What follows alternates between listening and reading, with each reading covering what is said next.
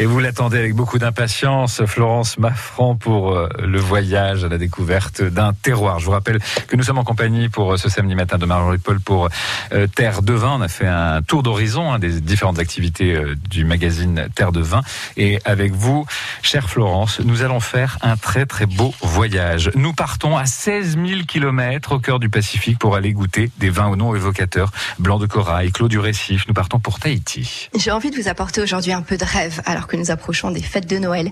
Je vous emmène aujourd'hui en Polynésie française. Alors, après avoir atterri à Tahiti, il faut encore prendre l'avion pendant une petite heure pour atteindre l'archipel des Tuamotu à 350 km de là et atteindre l'île de Rangiroa. Alors si l'évocation des îles est associée à l'idée de paradis sur Terre, sa situation géographique, comme son climat, s'avère être totalement inadaptée à la culture de la vigne.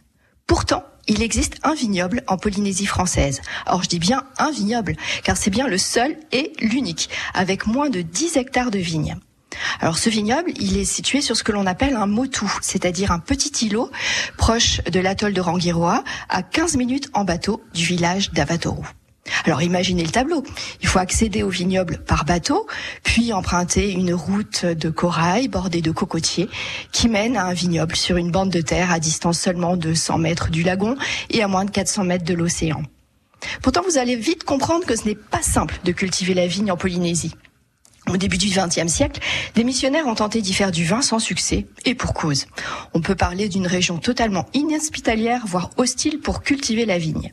Or, tout d'abord, la terre est particulièrement pauvre en nutriments organiques.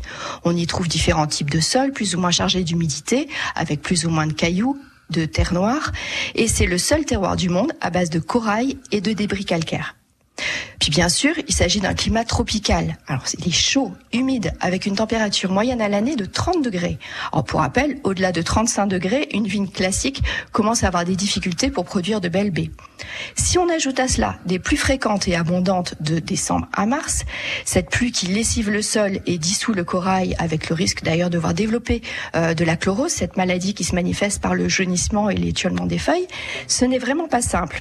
Ensuite, pour ajouter autre chose, ce vignoble est situé seulement à 3 mètres au-dessus du niveau de la mer. Alors lorsqu'on est entouré d'eau, déjà ça ne fait pas beaucoup face aux intempéries, mais qui plus est avec le réchauffement climatique, l'eau monte en moyenne de 3,4 mm par an et entraîne des dérèglements climatiques de plus en plus fréquents.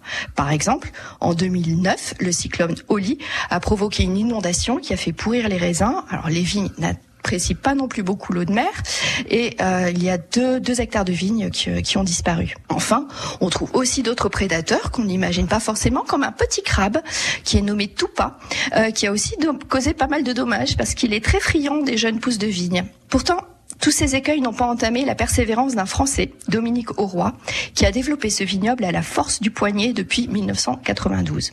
Alors, il a fallu mener de nombreux tests pendant les premières années pour identifier d'abord le terroir qui était le plus adapté parmi les cinq archipels, euh, et puis ensuite tester pas moins de une quarantaine de cépages euh, pour euh, pour pouvoir sélectionner euh, celui qui convenait le mieux. Et puis aussi, ils ont pu identifier notamment une légumineuse qui a permis de trouver une solution pour enrichir le sol. Plante, figurez-vous, capte l'azote dans l'atmosphère pour la restituer dans le sol. Ainsi, au contact des micro-organismes du sol, l'azote se transforme en un engrais naturel. Aussi, ils ont décidé de planter euh, toute une végétation euh, autour des parcelles, donc notamment des papayers, des tiarets, et euh, cette végétation va protéger la vigne des embruns marins.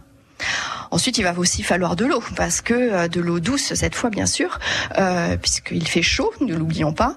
Et l'irrigation, là, va être possible parce qu'ils ont pu euh, creuser des puits euh, et trouver une, une, nappe phréatique pas très loin. Et puis, souvenez-vous, le fameux petit crabe, le toupa, finalement, il va s'avérer être un sérieux allié, puisqu'il va pouvoir labourer la terre et servir d'engrais à la, à la vigne lorsqu'il se décompose. Enfin, comme les saisons sont peu marquées, ça va être la vigne qui va générer le cycle végétatif et provoquer le stress qui va permettre l'apparition des jeunes pousses qui vont elles-mêmes donner du raisin. C'est-à-dire que cette, euh, cette maîtrise du cycle végétatif va être l'élément clé. La vigne ne va jamais se reposer. On n'a pas une période hivernale euh, comme chez nous où la, où la vigne se repose. Là, après chaque vendange, la vigne est taillée à nouveau et 15 jours après, on a de nouveaux bourgeons. Par conséquent, bah, figurez-vous, on a deux vendanges par an. L'aventure n'est pas finie. Figurez-vous pour se rendre sur le Motu, il faut utiliser le bateau pour euh, vendanger. Donc ça, c'est quand même sacrément exotique. Hein. Mhm. Donc euh, cette euh, cette vendange, elle, elle se fait par tri successive sur sur les différents pieds de vigne en fonction de la maturité que l'on recherche. Donc on va passer deux à trois fois dans l'ensemble du vignoble. Donc les raisins vont être récoltés dans des cagettes de 25 kilos, puis transportés toujours par bateau pour rejoindre la cuverie pour le pressurage et la vinification. Alors les cuvées sont vinifiées par terroir, puis assemblées en fin de vinification. Alors, lors de la première vendange, on était en 1999, la production était seulement d'un litre et demi. Puis dès, 2004, ce sont 400 bouteilles par vendange. Donc si on fait le total, on arrive à 800 bouteilles euh, cette année-là. Et aujourd'hui, c'est à peu près 40 000 bouteilles qui sont produites par année. La vigne, elle est cultivée en franc de pied et, et ils ont choisi trois cépages. Alors le Carignan, le Muscat de Hambourg et l'Italia et pour produire donc deux types de blancs secs, un, blanc moelleux et un rosé également. Alors, la particularité, c'est surtout de jouer avec tous ces assemblages pour trouver le bon équilibre et compenser le manque d'acidité qui est, qui est dû au climat. Et, euh, ce qui est intéressant aussi, c'est un marqueur commun à tous ces vins, c'est la, la, note minérale corallienne qui est, qui est tout à fait étonnante. Depuis 2010, le domaine a commencé sa conversion en bio et travaille depuis 2016 sur la biodynamie. Donc vraiment un coup de chapeau à ces vins de Tahiti qui sont produits à la force du poignet euh, dans ce territoire qui, vous l'avez vu, fait rêver, n'est pas si simple pour euh, pour la vigne. Et, euh, et là encore, lorsque la Cité du Vin sera à nouveau ouverte. Je vous invite à découvrir ces paysages, à couper le souffle euh, dans le tour du monde des vignobles. Et peut-être une dégustation un jour à la Cité du Vin au Belvédère, une dégustation de vin tahitien, voilà, avec ce petit goût de crabe dont vous avez euh, parlé. Merci beaucoup Florence Maffran.